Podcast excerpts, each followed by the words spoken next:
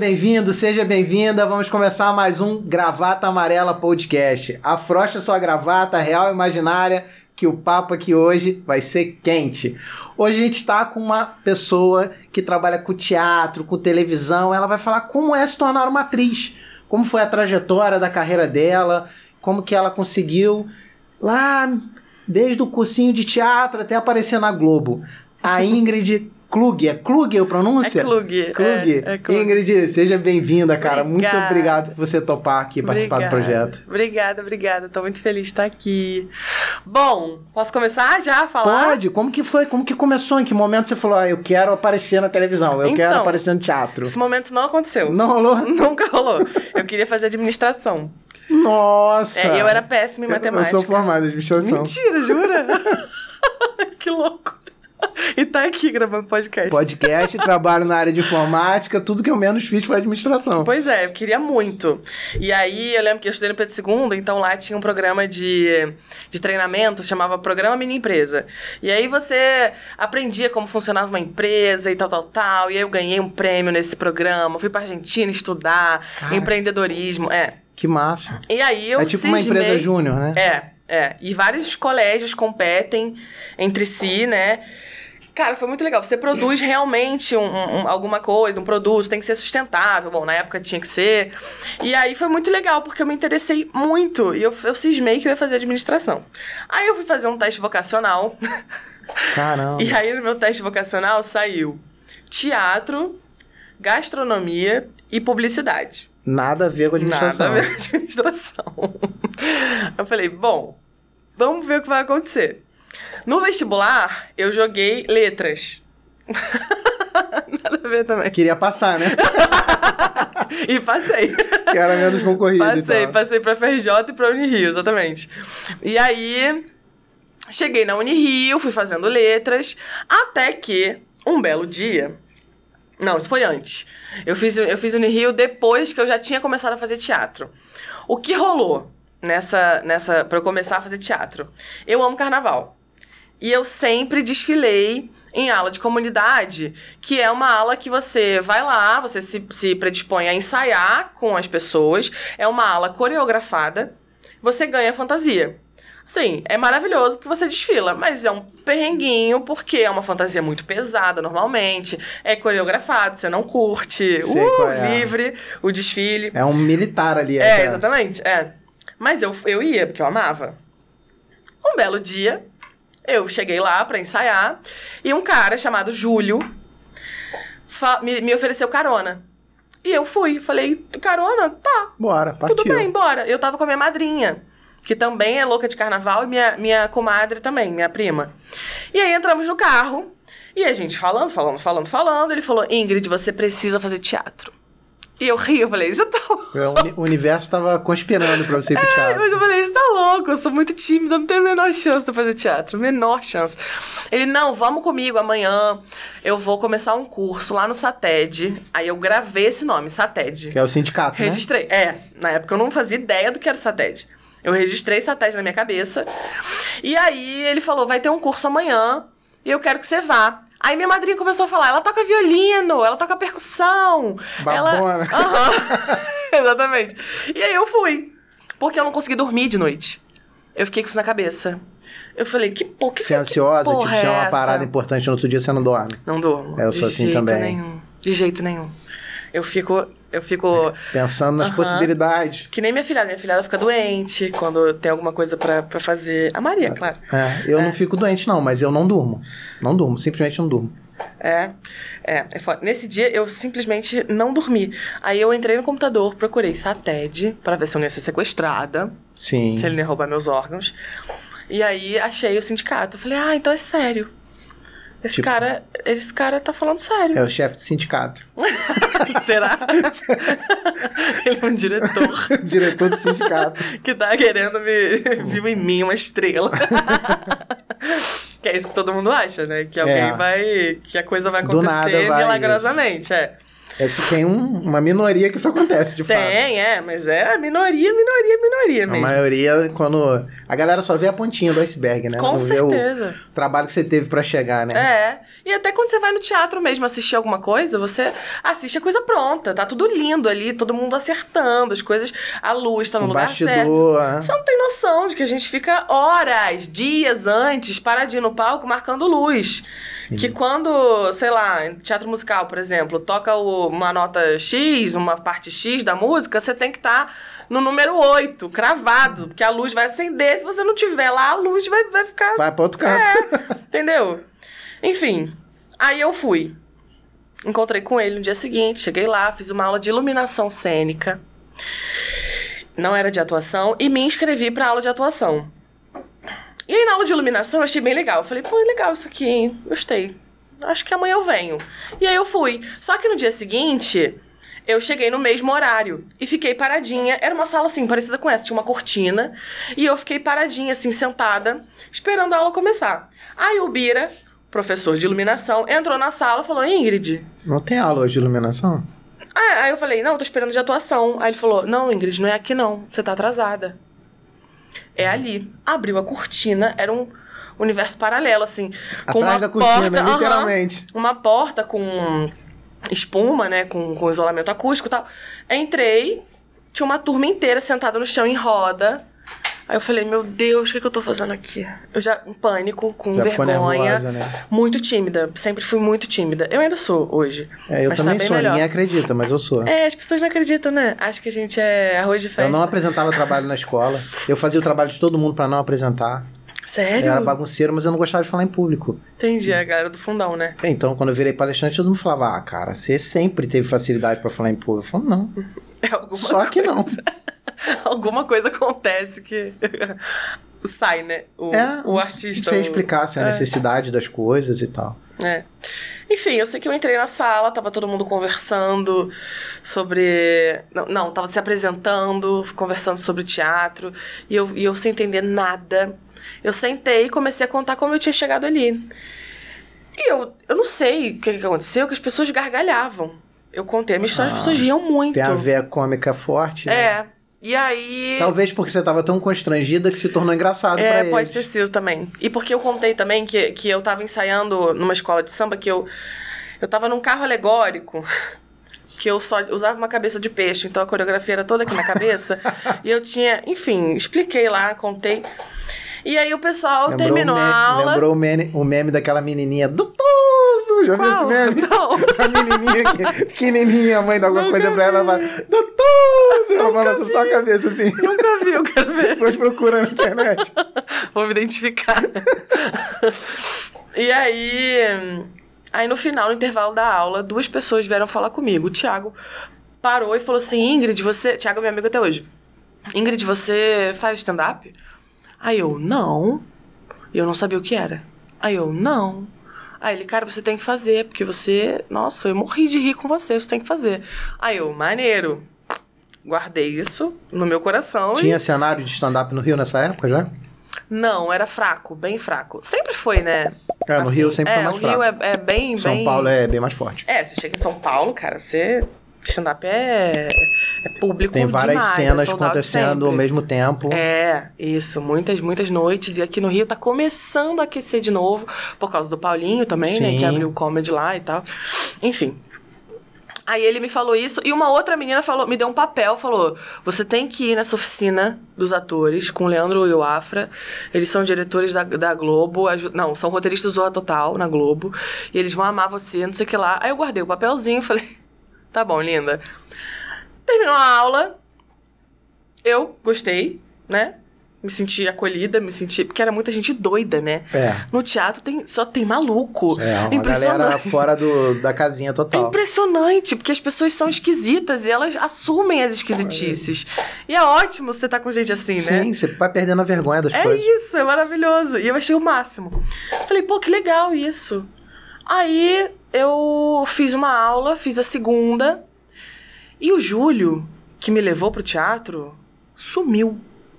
E Sumiu e eu nunca mais vi Júlio na minha vida. Júlio, se você estiver me vendo, fala comigo. Até hoje, pra eu saber que você não é um anjo. É, nunca mais. Caramba. Nunca mais. E ele sumiu. E aí eu fui fazer uma fui fazer essa oficina que essa menina levou o papel, fui lá, comecei a estudar um curso livre e lá eu comecei a aprender comédia. Eu comecei a estudar teatro pela comédia. Caramba, eu achava que comédia na tua vida, por acompanhar de Instagram, Uhum. que era de agora. Que agora há pouco tempo que eu vi você participando de alguns stand-ups e tal, e eu falei, pô, legal, a Ingrid foi pro lado do, do stand-up. É, não. Como a gente não sabe a história das pessoas, Aham, né, cara? exatamente. É ao contrário. Eu comecei na comédia. É, e eu tinha pânico de fazer drama. Até que esses mesmos diretores é, fizeram uma peça chamada Meninos e Meninas, e lá eu escrevi um texto falando sobre a morte da minha avó. E esse texto era a única parte da peça que era dramática. E você fez meio que sem querer? Porque foi uma coisa que veio na tua cabeça ou tu queria puxar pro drama? Não, foi sem querer. Foi um exercício que eles passaram. E aí eles falaram assim: Ingrid, quer dizer, turma, é, vocês vão escrever sobre situações que foram muito marcantes na vida de vocês. E como na época isso ainda estava muito latente, eu escrevi sobre isso. Era o que estava te movendo naquele momento. É, e teatro é extremamente curativo, É. né? Então, fez muito sentido pra mim na época e foi muito importante pra mim e pra minha família também. Porque as pessoas assistiam da minha família e falavam: Ingrid, você é louca, você é louca de colocar isso em cena. Porque tinha uma coisa meio sobrenatural também nessa história. Ah, saquei. Uma coisa meio doida, assim, que eu, eu tava me expondo muito, né? Era muito pessoal, né? Muito, pessoal. É. Mas foi lindo e eu tive uma resposta do público incrível também. E aí carimbou de vez, tipo, é isso que eu quero pra vida. É isso que eu quero pra vida. É, aí fui fazer um curso técnico. Fiquei dois anos e meio estudando. E aí, no curso técnico, eu fazia letras. Ó, o gancho da história lá do Sim. eu fazia letras. E um amigo meu Você tinha tudo comigo... pra ir pra roteiro, né? Tinha tudo. Porque letras já tava com teatro e É, tal. e eu adoro escrever até hoje. É? Inclusive, é, tô Bacana. escrevendo o meu monólogo. Eu teve um roteirista aqui, o Vinícius Antunes. Foi Ah, que maneiro. o roteirista do Zorra. Ele teve aqui. Legal. Participando. É muito difícil escrever, gente. Assim, Cara, roteiro é Eu bem, nunca bem escrevi pra desafiador. Televisão, mas escrever é uma coisa que eu faço com facilidade. É, eu também, mas é, é, é uma escrita livre, é, é poético, sabe? Não, não tá ali num formatinho de roteiro. Agora que eu tô escrevendo o meu monólogo, é que eu tô. É muito diferente É escrever muito qualquer diferente. tipo de texto. É muito diferente. Eu já me aventurei, mas não, não, não, não casou, não encaixou. Não? Não, E tá de- guardado ainda? Tá guardado. De tentativas de coisas que eu já fiz, já escrevi poemas, já escrevi livros sobre negócio e tal. Mas lá atrás eu comecei escrevendo poema, eu e o Felipe, da Aham, Leca. sim. A gente escrevia poemas, temos até dois lindos que a gente escreveu junto. E, e num- nessas andanças da vida, eu tinha uma amiga em Portugal, ela me mandou um roteiro de Romeu e Julieta. Uhum. Pra eu ler, não sei porquê, ela me mandou, e eu falei, cara, vou escrever um roteiro em cima de algum poema que eu escrevi e tal. Comecei e nunca terminei.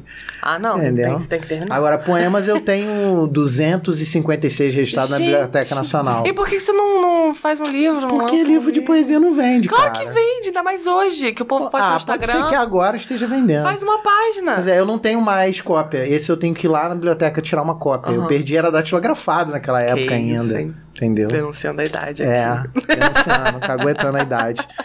Pois é, mas eu tinha uma veia de escrita muito boa, ainda tenho. Só que depois foi virando mais pragmático, mais pra negócio. Sim. Mas antes era mais ligado à arte e tudo mais. É, mas quem escreve sempre Mas o roteiro é muito diferente de escrever. é muito diferente. E É tu tá escrevendo um monólogo, vai lançar agora? Tô. Então, a minha ideia. eu comecei a escrever. novidades. É, exatamente. Eu comecei a escrever esse monólogo porque hum, foi em 2019. Eu tinha acabado de fazer a novela. E eu falei, cara, eu Qual foi a novela mesmo que você fez? O Tempo Não Para. O tempo não para. Na Você, Globo, a das personagem sete. era malvada, né? Era. Belém, era. Ela era, era malvada. Ela era. Ela era do ruim, mal. É, a bicha era ruim, é. É, O pessoal foi- não mexia contigo na rua, não? Te xingava? Sim, não, mas me paravam no mercado. Teve um dia que eu tava no, na. Eu, eu fui comprar um brinco que eu me apaixonei na. Pode falar nome de, de Pode? Na pode. Renner. Aí eu entrei na Renner, era de manhã. Renner, Renner, patrocínio. Alô, Alô, Renner, vamos estamos chegar aqui junto. Pra você. e aí eu. eu Renner e você, tudo a ver? É. E aí, eu entrei, eu tava toda descabelada, tava fazendo curso de inglês. Assim, o ó, né? E foi bem no início da novela. E aí eu tava é, buscando assim o brinco e tal, parado olhando. Aí veio uma senhorinha assim por baixo de mim e fez: Eu te conheço. aí eu falei: Oi. Aí eu te conheço. Agora, você tá muito diferente sem maquiagem. Eu falei: Isso é bom, hein? Aí ela, não, é, é porque a, do- a advogada Belém, ela tá sempre muito bem vestida, né? Muito arrumada. Começou a me avacalhar. Aí eu falei, é, né? Mas eu não sou a advogada Belém. Nem tô trabalhando nesse momento. Eu sou a Ingrid. E aí ela, nossa, adoro seu trabalho. Enfim, a gente começou a conversar. Mas nesse dia eu percebi também que a gente tem que andar arrumadinho quando a gente tá... Ah. Essa é uma parte bem chata. Cara, quando eu palestrava, tinha essa cobrança. E eu, eu sou o cara que eu chegava nos eu chegava no aeroporto pros eventos e tal, de chinelo, havaiana, bermuda, camiseta cavada. Aham. E o terno na mala. Então, aí causava maior impacto, né? O cara ficava com a plaquinha lá, Uhum. muitas vezes botava Doutor Ricardo Veríssimo. Aí chega você. Aí chegava ele, Praiano. lambadão, praião, Rio de Janeiro, tal. Aí o cara, eu, sou eu. O cara me olhava assim, geralmente né, eu botava um outdoor na cidade, ou de terno e tal. Eram duas coisas que acontecia. Era essa quebra de padrão Aham. e altura. Porque eu não... o cara que fez as minhas fotos profissionais, ele fez de baixo pra cima pra parecer mais alto. Tinha 1,80m. É, é, mas o outdoor ficava gigante. Aí quando o cara me olhava, eu falei assim, você é aquele da, da foto do outdoor? Ué, sou eu. É isso mesmo? A metade ficou lá no Rio. É, Mas tem tem uma essa- preocupação, Mas né? tem essa cobrança com a imagem e é Tem chato, sim. cara. Eu acho Tem. chato. Você, não, você é obrigado a não andar esculhambado. Eu É. adoro andar esculhambado. Isso porque na época eu, eu, tipo, eu não sou uma pessoa famosa, sacou? E na época eu também, eu tava, eu tava na... na... É porque teu foco era mais o teatro, né? No teatro você não fica tão em evidência, né? Não, quanto a televisão. Não fica, fica zero. Ainda mais aqui no Rio, que as pessoas não consomem teatro. Nossa, você fica zero. E aí, nesse dia eu percebi, eu falei, gente, eu não posso mais andar esculhambada. Não posso mais andar de gel de dedo. Tem que andar sempre arrumadinha. E aí eu fui, fui mudando isso também. E, E hoje eu- é importante, assim, pra gente que trabalha com imagem. A imagem é muito importante, É importante. Em algum lugar é, né? Mas enfim. Quem estava falando? Aí Vai- você estava falando como você começou, você foi pro se apa- nesse dia você se apaixonou, escreveu sobre o seu monólogo, e aí eu te É. perguntei se você ia lançar o monólogo. Como é que você. Ah, é, o que, então. que você tá pensando? Eu comecei a escrever porque eu tava, eu tava fazendo a novela, e aí quando acabou, eu fiquei meio sem era nem beira, sabe? Eu falei, gente, o que eu vou fazer agora da minha vida? E aí me chamaram pra fazer uma peça, eu fiz, mas eu não fiquei, eu não tava satisfeita. Eu queria, eu queria falar sobre o que me interessava. Eu falei, o que, que me interessa? Aí comecei, né? As doideiras do, do artista maluco Sim. que a gente é esquisito, eu comecei, cara, eu quero falar sobre o quê? Por que, que eu tô fazendo isso? Por que, que eu trabalho com isso? Entrei numa pira louca, que faz muito sentido, né? É, Todos Sim. os meus questionamentos eram muito, muito coerentes, assim, Até pra um porque, artista. desculpa te interromper, mas é- me parece que foi o momento em que a carreira Começou. aconteceu, assim, que você sente É. que a carreira aconteceu, aí você acha que vai engrenar, de repente acabou aquela novela e meio que você fica ali no, nos desertos da profissão, né? É Que dá exatamente aquele isso. pequeno deserto e você questiona. Exatamente isso, até porque eu, eu era muito imatura ainda artisticamente, então quando o que me venderam, o peixe que me venderam foi, cara, você tá na Globo, Pesou, já era. a coisa vai acontecer. Só que não é bem assim. Entendeu? São muitos fatores pra. pra inclusive sorte, inclusive momento de, de, de carreira, maturidade cênica mesmo. Isso tudo é, é- é- faz muita diferença. É, são várias pecinhas, né? É, não é, não é simples assim. É, Acontece, que nem a gente falou, do cara olhar Ah, sim, pra pessoa no acontece. cabeleireiro e falar: é você o meu protagonista É. na próxima das nove. Ver no calçadão e falar, ah, você vai fazer a próxima Heleninha da novela. Sim, exatamente. exatamente, acontece, mas, mas enfim, não foi o meu caso. É, que legal. Poderia, né? Poderia Atenção, diretores, ela anda Ai, no gente, calçadão. Exatamente. Tô disponível. É, e aí me venderam isso e eu comprei. Eu comprei essa ideia de que ia acontecer. É, e não aconteceu. Quer dizer, aconteceu, muitas coisas maravilhosas rolaram. Inclusive, foi muito importante pra mim artisticamente, porque eu aprendi muito, muito, muito, muito, muito com essa novela. Foi meu primeiro trabalho no audiovisual. E eu nunca tinha feito nada é, de câmera. E é muito diferente de teatro, né? Completamente diferente. É outra coisa. Completamente diferente. E aí. Tem algumas algumas semelhanças, mas Sim, a interpretação em si É, é, em si, a interpretação, é, mas é. posição. a maneira que tudo. você estuda é a mesma, mas é, é uma questão de. Até a forma de falar é diferente, né? É, A impostação de voz e tudo. é, é outra coisa, né? A câmera tá aqui, Isso. tem o microfone. No teatro você tá falando pra 300 pessoas. E a pessoa que tá lá na puta que pariu tem que te ouvir, tem que. Eu gosto dos dois, tá cara. Apesar de não ser ator, né? Mas por já ter participado de programas de entrevista várias vezes, eu gosto da televisão e eu gosto do palco. né? É, gosto são, dos dois. são, são coisas muito diferentes, assim, de vivenciar, sabe? A vivência o, é muito o diferente. palco tem um calor do público, né? Tem. O retorno é imediato. É, A TV o palco não. tem um se vira que é muito bom também. Que no palco você, você entende que, que é improvisar mesmo, né? É, é que porque- deu errado, meu amigo, resolve. Mas tem a vantagem que ninguém você consegue cortar. resolver. TV Isso. não. Tá feito, tá feito, foi pro ar, não deu certo, já era. É, mas normalmente, na TV, quando você vai gravar alguma coisa e deu errado, eles cortam. Tem uma equipe zona também pra ver. Com certeza. É, dificilmente passa alguma coisa errada. Não, né? se você enrola um pouquinho, se você fala mais baixinho, comeu um R ali, gente, corta, vamos de novo. É isso. E no teatro não, no teatro você É. vai que vai. Isso é bom, né? Quem tem vivência de teatro, vai pra televisão, acaba se virando e grava tudo muito rápido. Porque tá acostumado a se concentrar muito e, e, e fazer Pega as coisas muito. É, exatamente. É bom. É, mas são coisas muito diferentes. Eu também adoro os dois, mas no momento eu tô bem apaixonada pelo audiovisual. Eu imagino, cara. É porque é o que tá muito recente, né, também. É, também. Enfim, falo disso daqui a pouquinho. Deixa eu só concluir o lance do monólogo. É, comecei a escrever com dois amigos, e aí veio a pandemia, Tudo parou. tudo parou. Eu parei também. Eu falei, cara, não aconteceu isso do nada pra eu ficar. Eu preciso pensar o que tá acontecendo. Aí vai produzir, é o jeito. Senão pira. Exatamente. É. E aí eu escrevi, escrevi, escrevi, escrevi, escrevi. Comecei a trabalhar com terapia integrativa, que foi Bacana. maravilhoso pra mim A também. Madu teve aqui, falou sobre terapia. É, Madu é minha amiga. Beijo, Madu. Amor de pessoa. Madu, beijo no Você é coração. maravilhosa. Madu. Enfim, também me incentivou pra caramba nessa, nessa carreira. E hoje é uma coisa que eu vejo que me ajudou muito como artista, porque. É, Toma posse de você, né? é.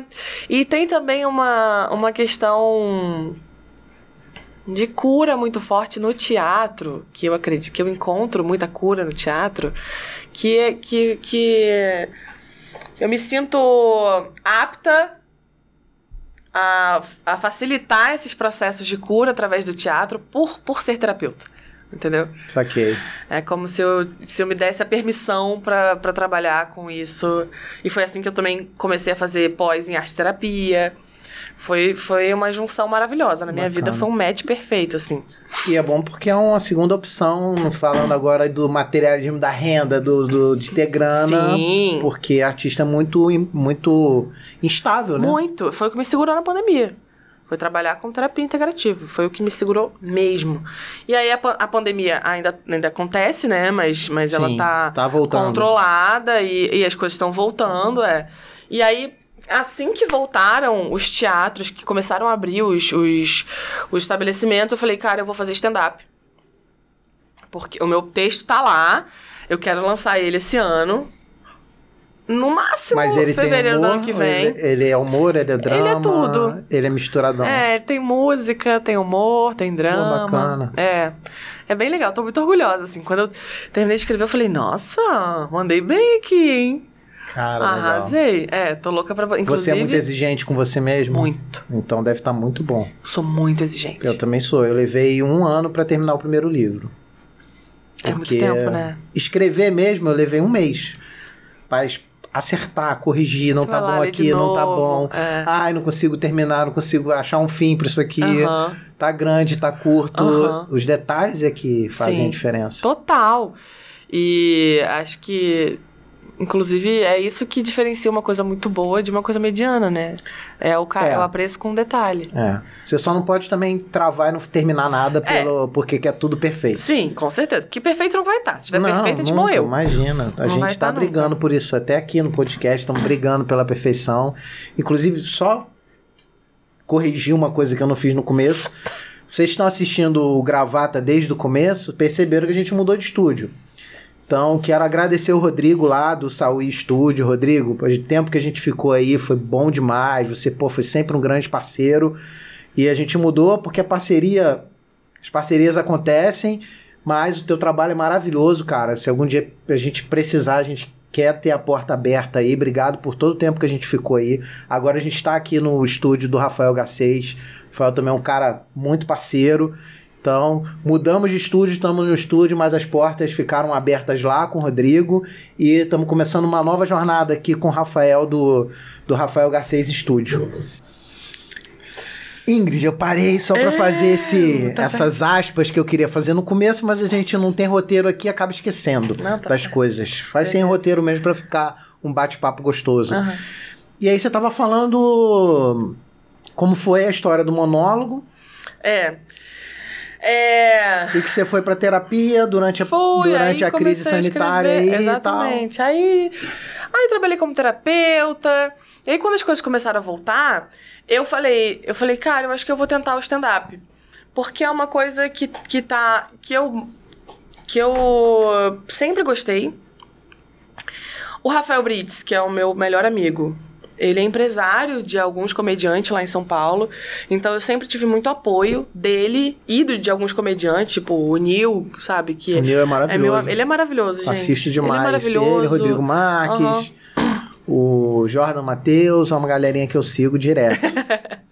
E o Nil me incentivou muito, assim. O Nil falou, cara, você tem que fazer esse jogo, eu te ajudo, não sei o que lá, e mandou livro, sabe, pra eu ler. E aí eu comecei a escrever, porque o Brits, esse meu amigo, começou a se jogar lá em São Paulo também. Porque o Brits estudou comigo naquela, naquele curso livre. Com o do Leandro lá do atrás. Afra, lá atrás. Foi quando eu conheci o Brits. E aí, ele falou, Ingrid, você tem que fazer. Eu tô fazendo, você tem que fazer. Aí escrevi meu texto, estreei em Campo Grande, aqui no Cara, Rio. que legal. Foi muito legal. Eu, eu me amarrei, assim, eu falei, ah, então calma aí, que eu acho que eu consigo fazer isso. Eu vou estudar mais um pouquinho, mas eu acho que eu consigo. E aí comecei a fazer, abrir show de um monte de gente Aqui no Rio. aqui no Rio. É, fiz, fiz show de, de open, né? Eu sou open Uhum. ainda, me considero open, óbvio. É, e aí a Bruna Louise é, me chamou pra abrir o show dela, porque eu também Cara, conheço ela, né? Por causa do Brits também.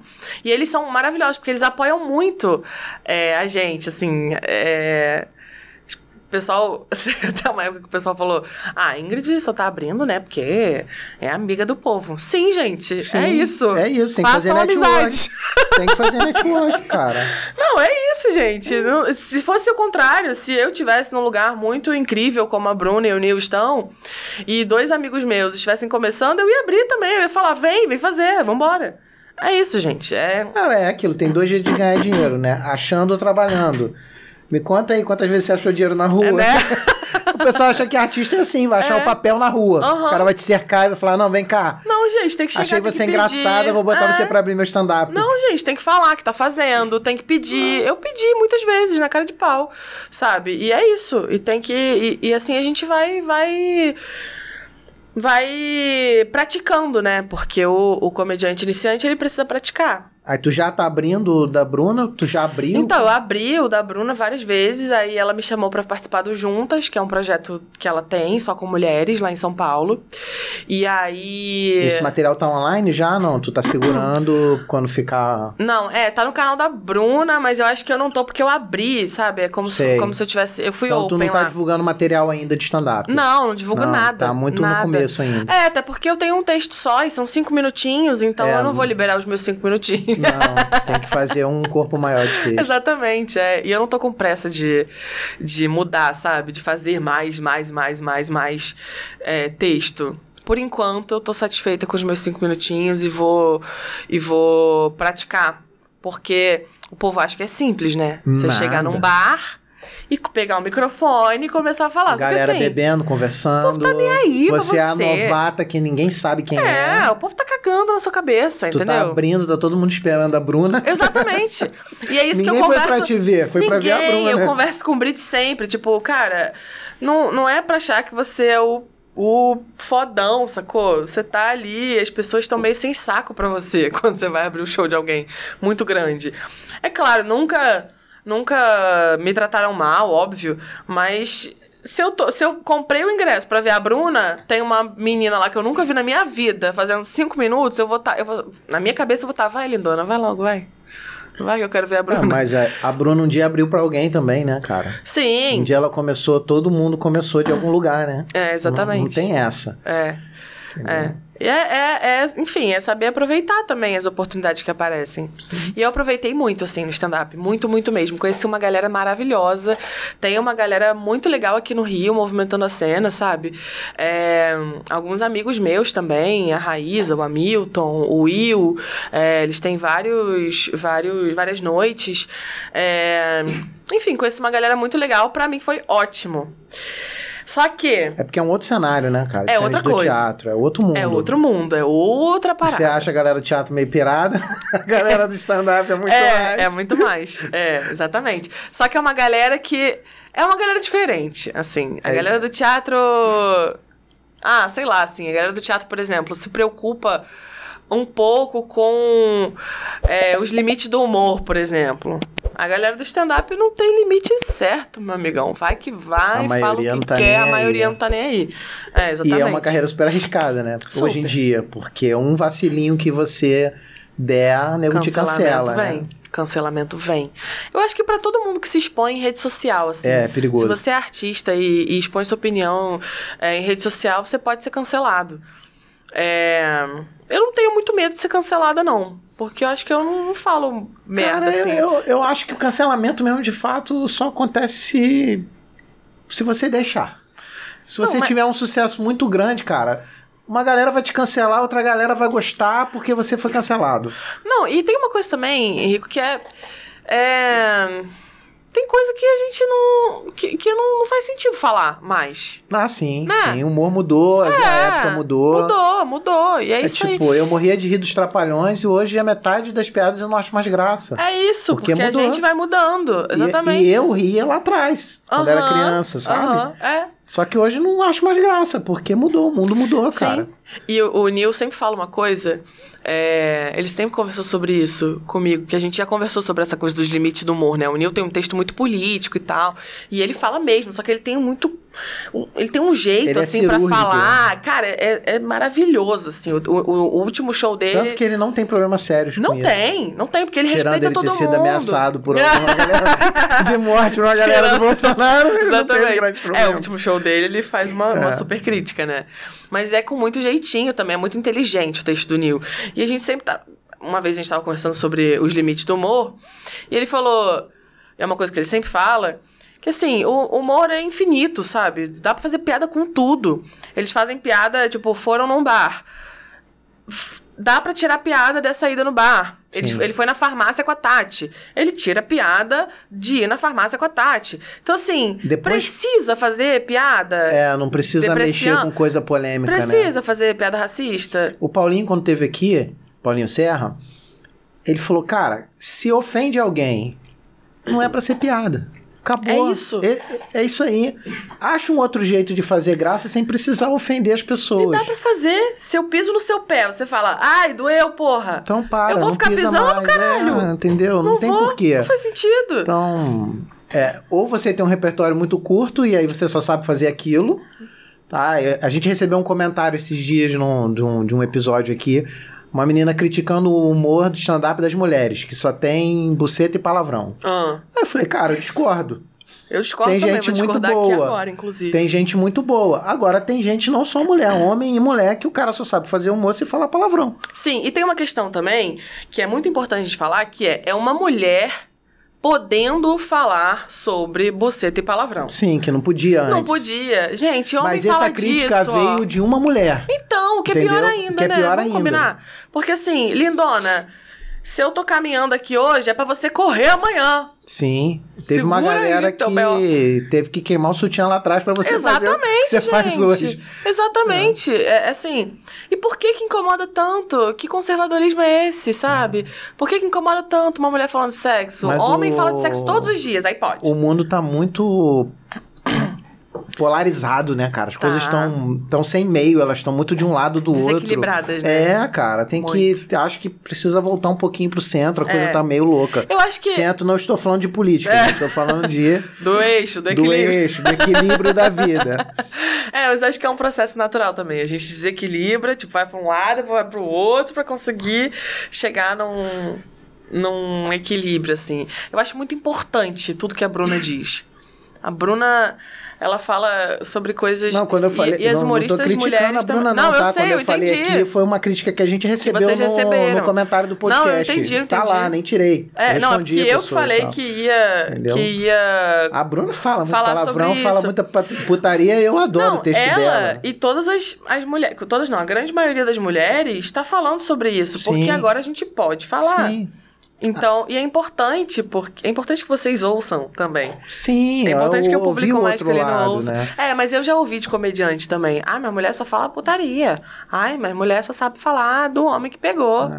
Mas Sim, é- amor, eu, é, eu é acho isso. que é um desconhecimento das pessoas. Porque, assim, há 20 anos atrás eu trabalhava no escritório de advocacia e só tinha advogado. Eu era o único homem do escritório, tinha umas 10 advogados. Caraca. Quando a gente saía happy hour pra beber, eu ficava ruborizado, porque as putarias que elas falavam eram 10 vezes piores dos que, da que a galera que ia- bebia Aham. comigo no bar falava. Então, essa Aham. visão muito romântica de que a mulher é mais puritana, né? É, Isso mudou, que- cara. Não é mais assim, entendeu? Sim. Na geração da tua avó, talvez fosse. Sim, é. Mas hoje não, é. Isso. E, e, gente, tudo Acabou. bem. Se você não gosta de uma pessoa falando isso, vai procurar ouve? outra. Muda de, de site, isso, muda de. Né?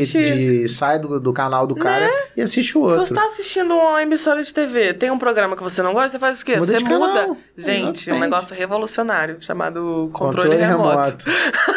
Controle remoto. Browser também. É, Muda lá no exatamente. browser o endereço. Exatamente. Acabou. ai, ai. Cara, Enfim. mas quando você falou que, Ah. que o stand-up veio lá do começo da tua carreira, eu não imaginava. Eu achava que você tinha entrado agora, porque a cena esquentou, e porque a televisão meio que parou. Porque muito artista fez esse caminho. Sim, e aqui no Rio, Muitos, a galera fez. muitos. É. Fizeram e rola até uma certa crítica. Tipo, ah, o cara tá no stand-up porque não tem mais emprego na televisão. Aham. Tá cheio de artistas de TV e teatro fazendo stand-up. Não tô criticando, é só porque Sim. eu vi esse movimento rolar, Aham.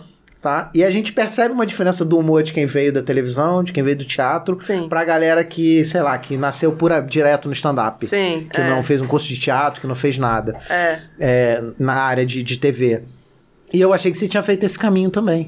Não, o que rolou também pra me, pra me encorajar é que eu fui convidada pra fazer um musical chamado Nome do Espetáculo. É um Você musical da canta Broadway. também? Canto, Caramba. canto. Canto, danço, interpreto. Não, eu sabia que você dançava. Cantar eu não sabia, nunca tinha Canto, visto. é. No meu Instagram tem um monte de videozinho meu cantando. É. É. E tocando ukulele. Ah, é, já é É. verdade, eu já vi É. você tocando ukulele, é, verdade. Aí eu canto junto.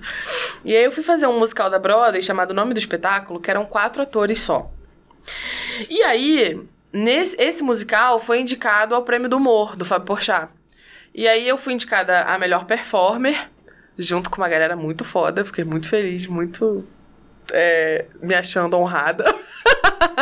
E tem que se achar mesmo. É, com certeza. E a gente ganhou o prêmio. Massa. Eu não ganhei como melhor performer, mas a gente ganhou o prêmio da noite, que é o de melhor espetáculo de humor. Então, isso me deu um pouco de. Um pouco não, muita motivação pra seguir pelo humor. Pela linha do humor, né? É, porque tem uma coisa do, arti do, do ator de teatro, assim, que eu, eu sinceramente não sei se isso tá caindo, se tá mudando. Mas quando eu estudei lá Certo. na Unirio, Preconceito com humor? muito preconceito com humor. Porque as pessoas falam que é mais fácil. Eu achei que era viagem minha, mas Só já é a que- segunda pessoa que eu vejo falar Mas, isso. gente, não é mais fácil. É muito difícil, porque É tem a obrigação do difícil. riso, cara. Não, é tão difícil quanto, sabe? Tem, tem- existem coisas muito difíceis também pra, pra você fazer drama. Mas, mas Sim. o humor não é, essa porque coisa o, assim, o não é qualquer o, coisa. o drama e o humor. O drama nem sempre, mas o humor tem a obrigação do rir. E o drama, às vezes, tem a obrigação do chorar. E são duas coisas que você tem que mexer com a cabeça da pessoa pra levar ela àquele estado mental. Exatamente. E a dificuldade aumenta, né? É. É, diferente de você ir lá gravar um, sei lá, um- uma peça normal, de que não, não mexa com essas Sim, coisas, aham, sabe? sim. Eu acho que é muito mais difícil. É, o humor tem a resposta imediata, né? É, na Então, se o, se o público não ri, gente. E É E uma a- das piores E sensações como você reage vida. Uhum. a não o público não rir é o que vai fazer você ser ou não alguém que vai Exatamente. vencer no stand-up. Exatamente. Tem cara exatamente. que traumatiza logo de cara e não volta Não dá, mais. gente. E cada plateia é uma plateia. Tem gente que vai rir muito da piada X. Tem gente que vai cagar pra piada X. Depende do lugar, vai- da idade, de tudo. Isso. Eu sei porque, como eu palestrava, né? O público de São Paulo é diferente do público do Rio Grande do Sul, Totalmente que é diferente do público É. do Nordeste. Sim. Então, assim, pô, palestrava Nordeste. Qualquer piada a galera vai rir. Tô falando de palestra, não tô falando de- Aham. de, de teatro. Qualquer piadinha na palestra, todo mundo vai rir, vai se divertir e tal. São Paulo, pra você tirar um riso do cara numa palestra, é muito difícil. É. Porque eles já chegam palestra, pra eles é coisa séria, não tem que Uhum. ter piada. Então, até você entender esses. E na TV e no teatro deve ser Aham. igual, até você entender essas diferenças, você É. se arrebenta. Sim. Você vai com o teu texto pronto, chega lá, você joga a piada, ninguém ri, você pede o rebolado e o resto Não. vai por água abaixo. É, não pode perder o rebolado. E- não e- pode. Isso é o mais difícil. É. E, cara, você só saca fazendo, experimentando. Você só, só entende fazendo. É hora de voo, né, cara? Exatamente, hora de voo. Exatamente isso. E eu acho que pra todo artista, o que realmente importa é, são as horas de voo. Porque você pode ler muita coisa, você pode ter a sua formação na faculdade. Eu tava fazendo letras, saí, fui fazer teatro na Unirio também. É, e lá eu. Foi lá que eu realmente falei, cara, tudo bem, eu Você tô mudou estudando. de curso? Você conseguiu mudar ou você saiu Não, começou tive que sair, fazer vestibular de novo. Caraca. É, fiz THE, foi mó rolê. E aí lá que eu entendi, assim, eu tô estudando muita coisa, isso aqui me dá muito estofo pra ser uma, uma, uma boa atriz. Mas se eu não for pra, pra cena, se eu não for praticar, eu não, não vou saber aplicar isso aqui. Então eu preciso, eu preciso me jogar. Aí eu comecei no musical, aí comecei a fazer um monte de coisa.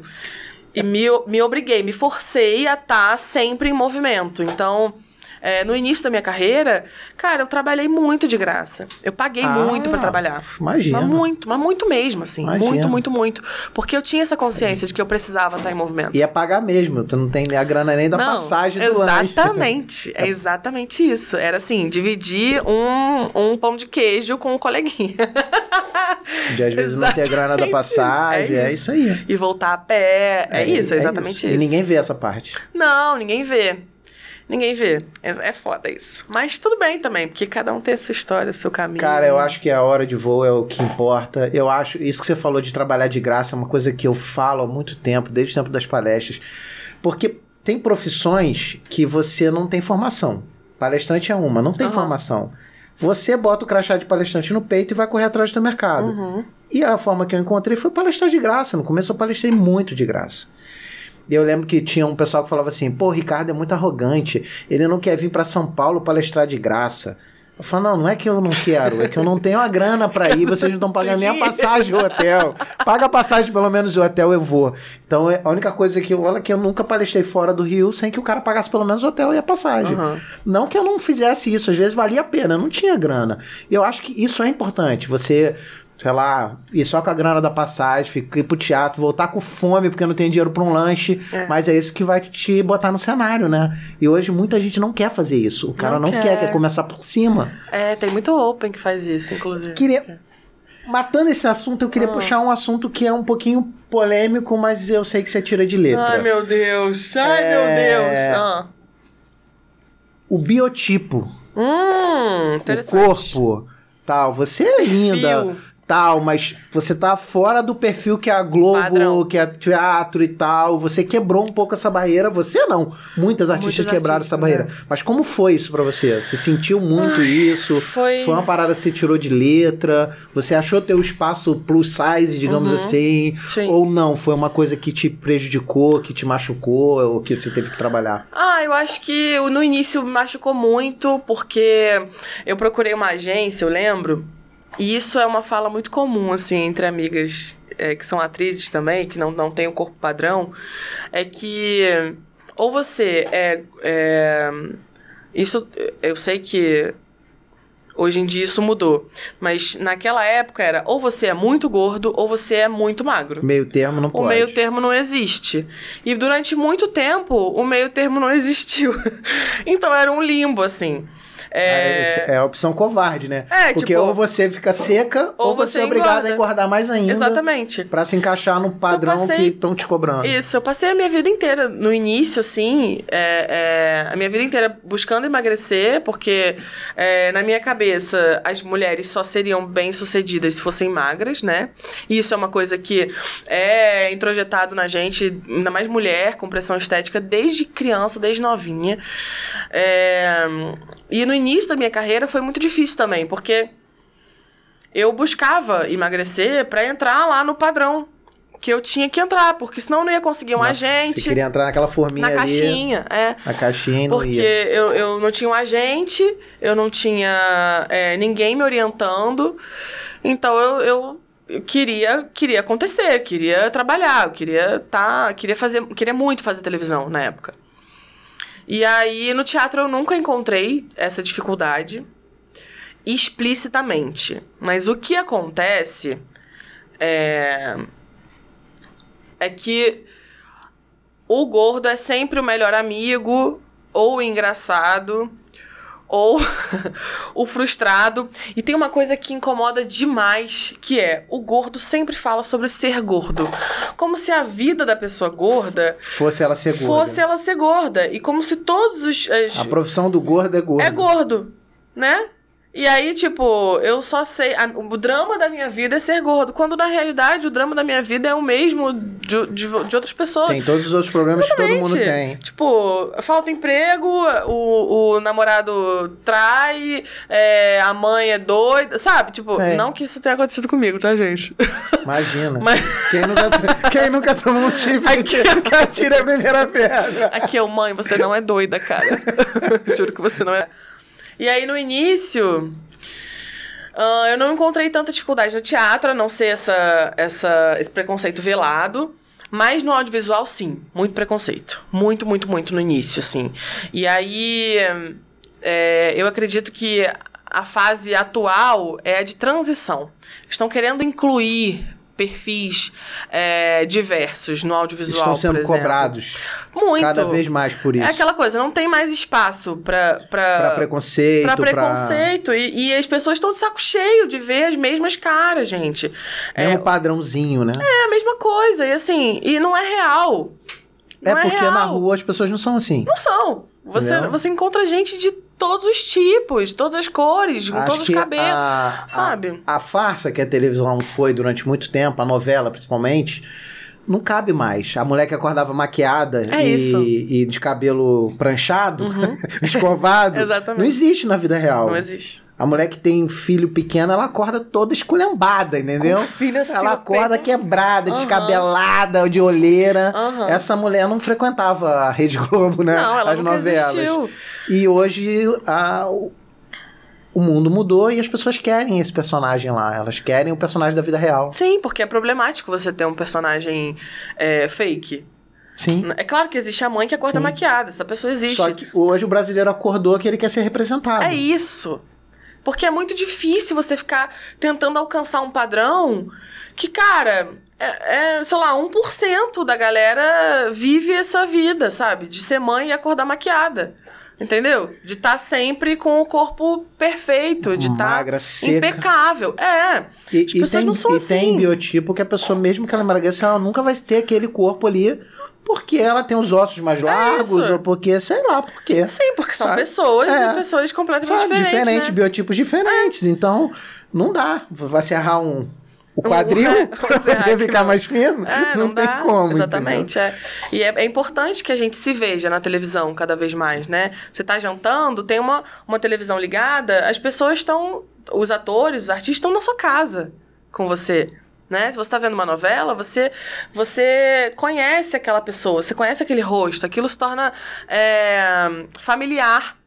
Então é importante que é, pessoas comuns, né, de com traços é, comuns, se- sejam, sejam, estejam dentro da sua casa. E, ela, e, e quem tá assistindo saiba que vai ter mercado pra você no teatro, Vai. na televisão daqui pra frente. Vai ter, exatamente. Entendeu? A gente tá andando pra vocês correrem.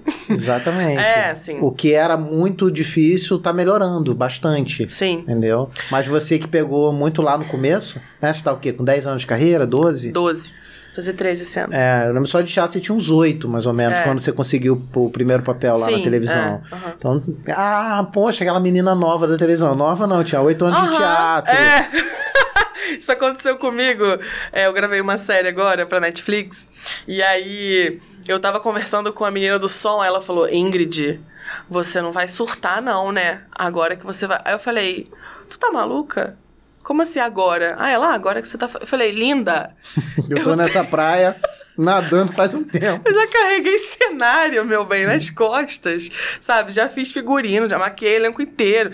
Então, é, não, não dá, não vou surtar agora, sabe? Não tô Vou- chegando vou agora. deslumbrar, não. Entendeu? É, não vou, não vou. Enfim, e inclusive nessa série foi bem interessante, porque eu fiz uma personagem que em momento nenhum falou sobre. Não, minto. Em um momento específico, ela fala sobre o peso dela. E assim, é um. É um é- é já um- tá rolando? Tá no ar já? Não, não tá. Vai estre- Tem previsão de estrear? A gente não tem nada certo ainda, também não posso falar o nome. Ah, Ai, tô misteriosa, igual aquelas Nossa, atrizes poderosa. famosas. Ai, pois é, gente, mistério Mas Será total. que rola esse ano? Não, é esse ano com Esse certeza. ano. É. Bom, galera Com que vai te seguir lá vai ficar sabendo. Aproveitando, ficar, a Ingrid Klug. Exatamente. Vou fazer um, um brevezinho corte pra gente a- agradecer os nossos patrocinadores. Olha! Então a Sampacel tá passando aqui na tela, vai ter um QR Code na, na tela para você ler com seu celular e falar com eles e vai ter o link na descrição. A Sampacel é especialista em acessórios de celular, são lá em de São Paulo. Então, várias lojas lá em São Paulo, distribuidora. Então, se você tem loja no Rio, quer comprar acessórios celulares, tem duas distribuidoras lá em São Paulo. E a R Veríssimo, que é uma empresa de informática aqui do Rio de Janeiro. A gente atende todo a capital. E o nosso foco é atender empresas que não têm departamento de TI. Então, se você não tem departamento de TI, você é um pequeno escritório, uma pequena empresa ou média empresa, fala lá com o pessoal da R Veríssimo, rveríssimo.com.br e a gente vai te atender. E se você quer patrocinar o Gravata Amarela Podcast, entre em contato com a gente. Não acha que é caro, não, que a gente tá módico. entendeu? Entre em contato para saber. Você quer fazer só um jabá num, num episódio, você quer patrocinar a temporada, entre em contato com a gente no blá blá blá arroba gravatamarela.com.br ou no Instagram, arroba gravatamarela podcast. Ou manda mensagem lá no YouTube, do jeito que você quiser. Manda um pombo correio, a gente vai. Acha a gente que a gente vai conversar. Ingrid, Oi. como que uma pessoa, uma menina quer começar na carreira de teatro? Qual o caminho que você indica? Os cursos livres, os cursos profissionalizantes, é fazer na igreja, é fazer na escola. Tem um padrão, não tem um padrão? Acho que não tem um padrão, não, Rico. Acho que. Acho que você tem que fazer o que tá disponível é, no momento, né? Então, assim, se você tem teatro na igreja, vai experimentar na igreja. Se você tem a oportunidade, sei lá, de. Se você quer escrever um texto e começar a fazer um open mic no stand-up, cara, vai, procura, vai, vai sacar se é a tua praia mesmo. É importante, muito importante sacar se é a sua praia, Pra você não se frustrar. Porque as pessoas acham que é um glamour só, que é facilidade, que é simples, rápido, dinheiro no bolso, você Faz- vai ficar milionário. Não é assim. Não é isso. Então, mas assim.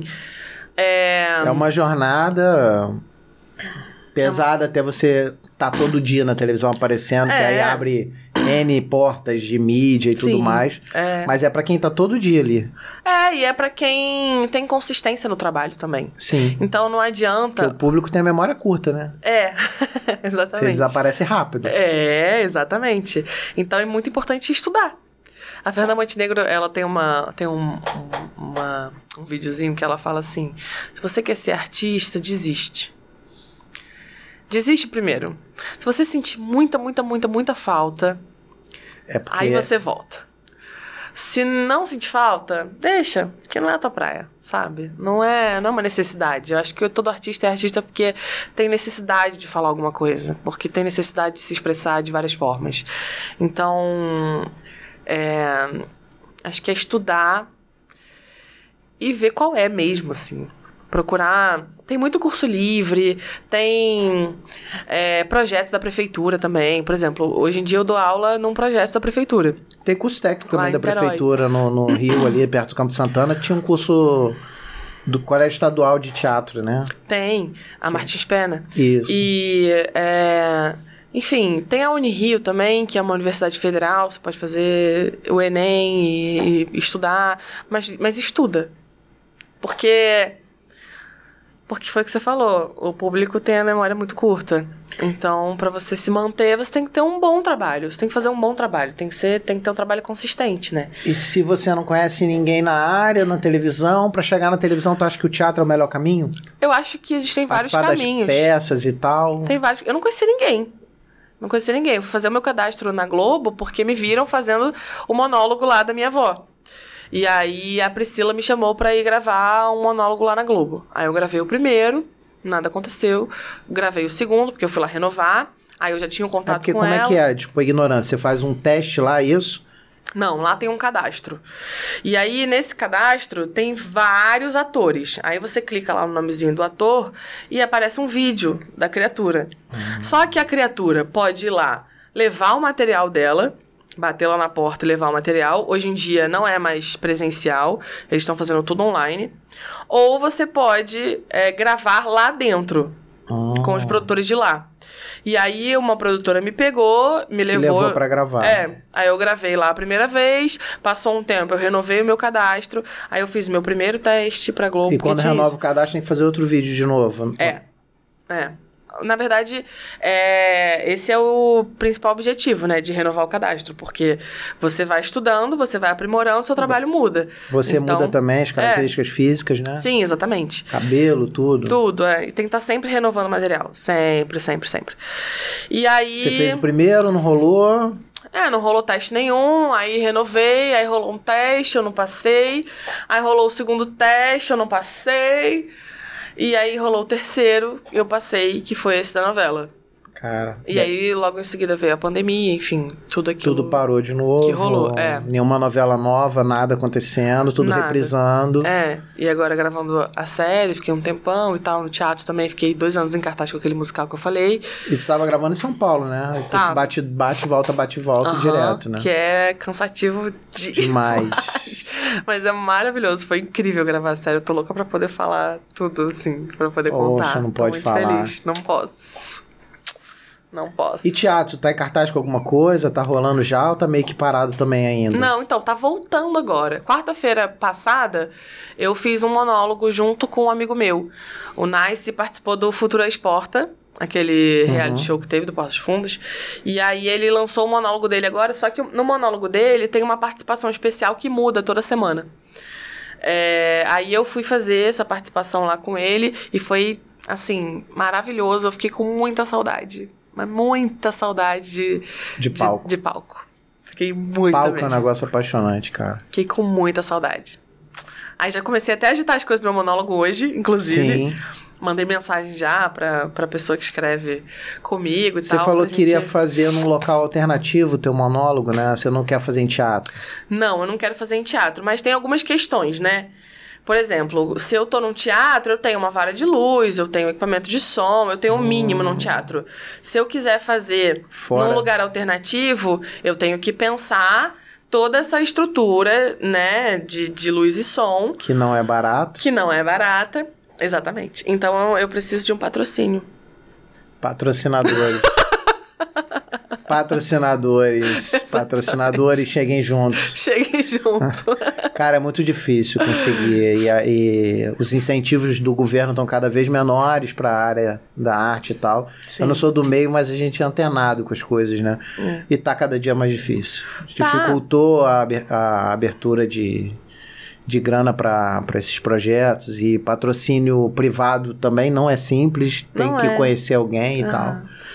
É, porque é, é interessante, né, para o governo para esse governo especificamente. Sim, é, é. Sabotar, né? Bom, não dá nem pra falar de É, governo, porque é- porque é complicado demais. E é um buraco sem É. fim, né? A gente não vai sair daqui nunca É, falando de, de isso, não- política. dos dois lados, pra mim, Aham. para mim, todos os lados. Sim, com certeza. Pra mim, tá difícil. Brasília em todos os lados, tá complicado. todos os lados. É, e o artista é quem denuncia, quem fala, quem. Tem Então, um lado bom, o lado de fora.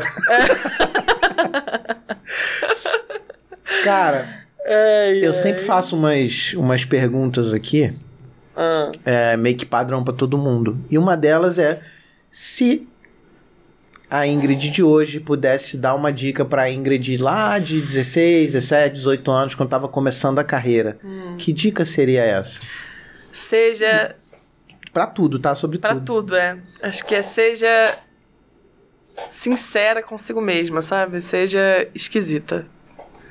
Assume sua esquisitice. Assume a esquisitice. Exatamente. É libertador, né? É, li- é completamente Quando você começa a não se libertador. preocupar mais com o que os outros pensam de você, o que os outros falam de você, cara, é a maior liberdade que tem. É muito, porque Só você não se é priva. pena que leva muitos anos pra gente conseguir É, ter né? essa maturidade. A gente se priva muito de fazer um monte de coisas. E é por conta do julgamento, do medo do julgamento dos outros, Sim. né? E, e vai ter sempre o cara que vai falar mal, que vai falar bem, e vai ter sempre a galera do contra, Vai não tem ter. jeito. E aí a gente fica. Bom, eu pelo menos fiquei zapeando de um lado pro outro, tentando agradar todo mundo.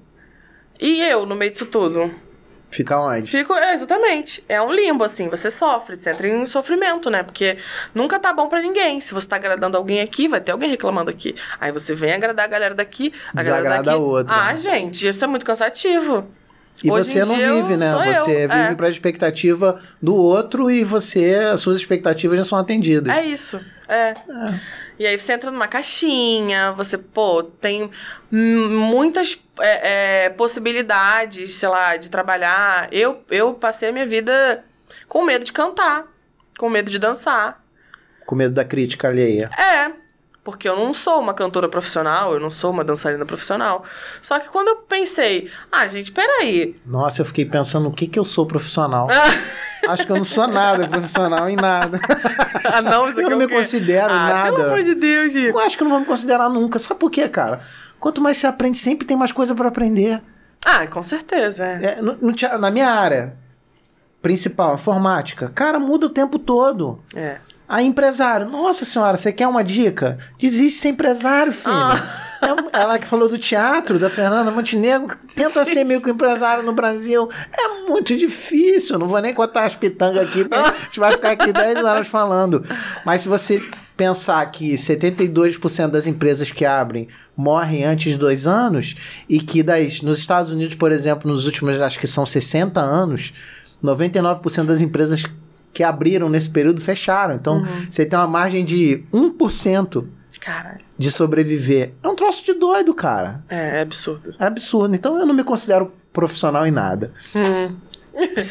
E um momento assim que foi muito difícil pra você? Qual foi o momento mais difícil na carreira, na vida, do que você achar que você deve falar Pra inspirar as pessoas e tal? Ui.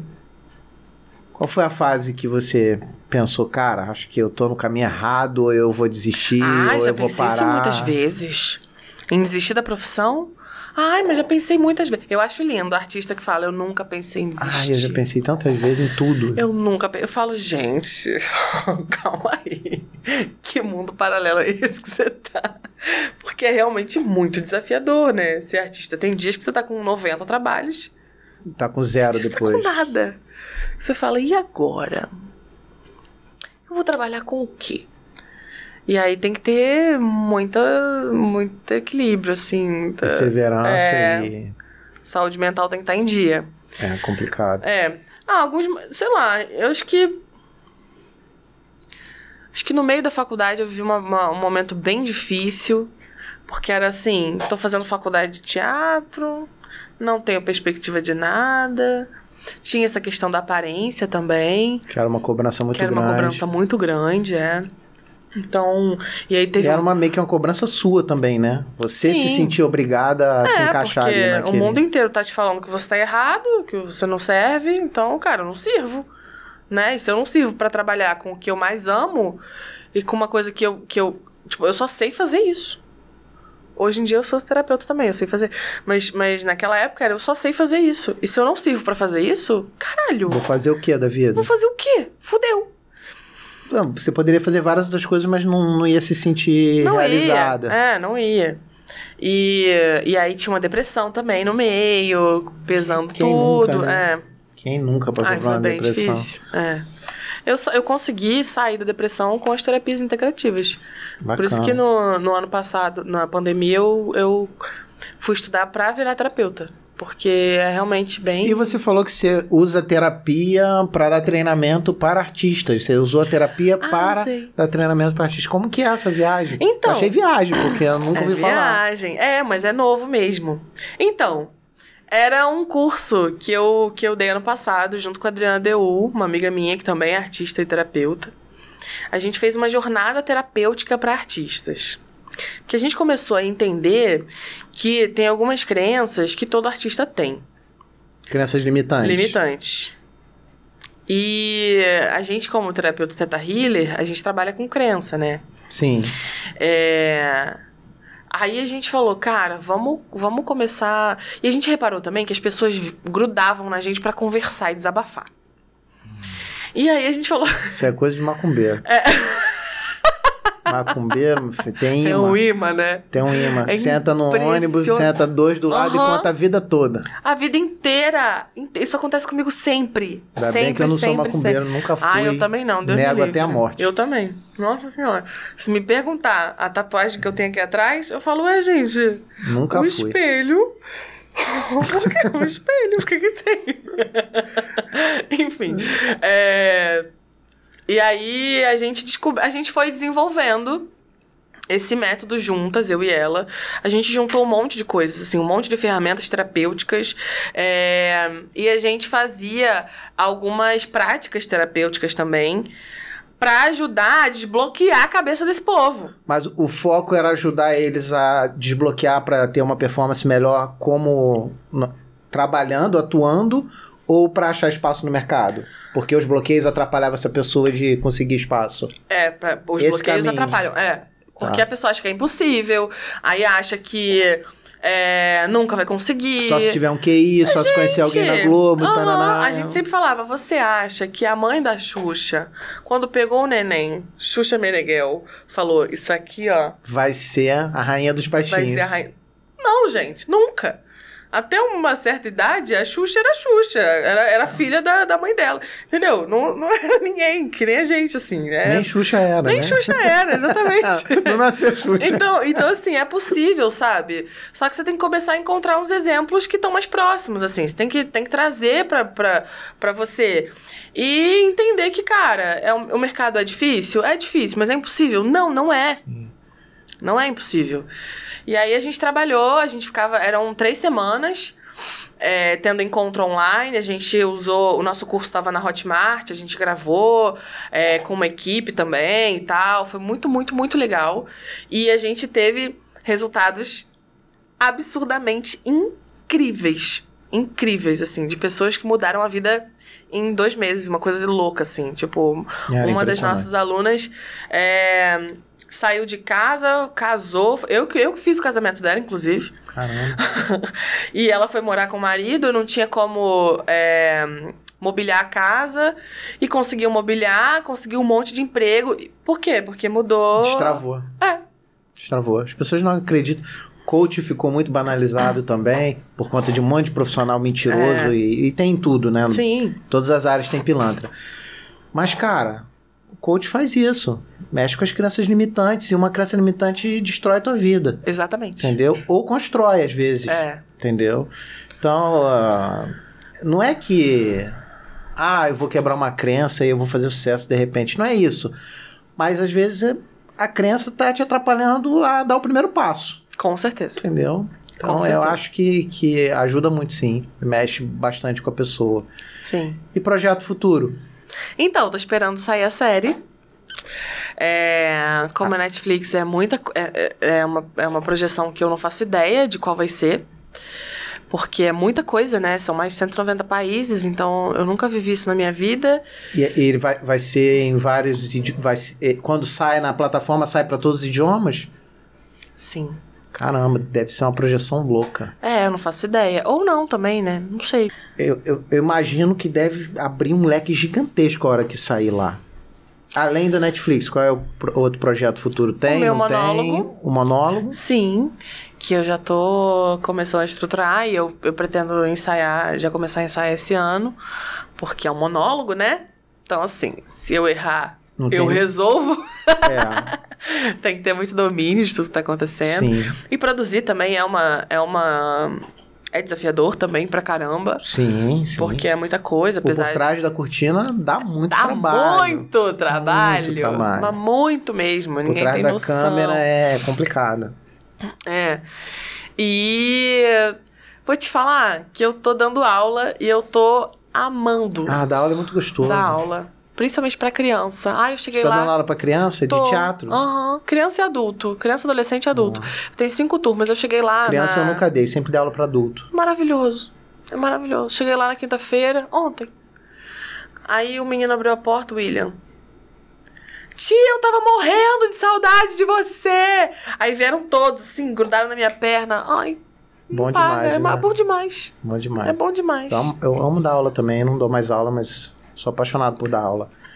Eu dei aula no interior do interior do Maranhão, tinha que pegar barco, Caraca! depois ônibus.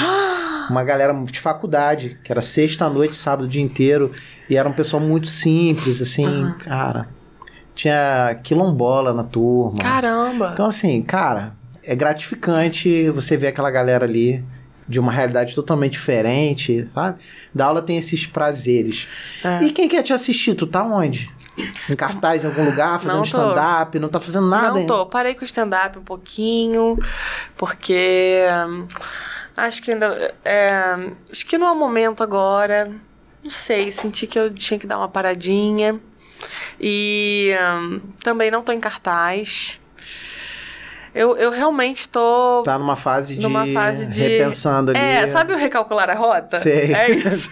Recalculando a Recalculando rota. rota. Exatamente isso. Faz parte, É. faz parte. E, e é Mas também você acabou de sair muito... de um batidão de gravar Nossa, pro Netflix foi e tal. absurdo, é, Indo pra foi São Paulo, voltando e tal. Acho que meio que um respiro também, Sim, né? é. Terminei em dezembro de gravar, dia Agora? 10 de dezembro. Agora. É, é. Então eu tô curtindo aí, tava, né? Minhas férias, e aí já comecei a dar aula e tal.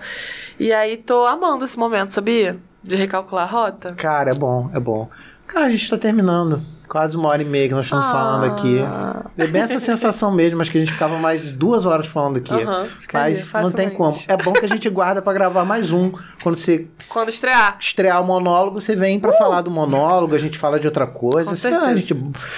inventa uma outra história. Você não vai estar de regime, a gente toma uma Uma- cerveja. Ai, acho ótimo. Entendeu? Porque agora você veio de regime. E a Jujuba também. Eu tirei a Jujuba, prometeu. porque por sua Ai, causa. Graças a Deus Sempre que tem Jujuba tirou. aqui, que eu sou apaixonado por Jujuba. Eu também sou. Mas Quando você falou respeitei. Jujuba, eu falei, ai, Botei Deus. só amendoim pra não ficar vazio, tu nem tocou, mas tudo bem, eu Não, entendo. não, deixa ele aí. Tá parte. bom, é. E água, e eu te acompanhei. Uhum. Cara, muito obrigado.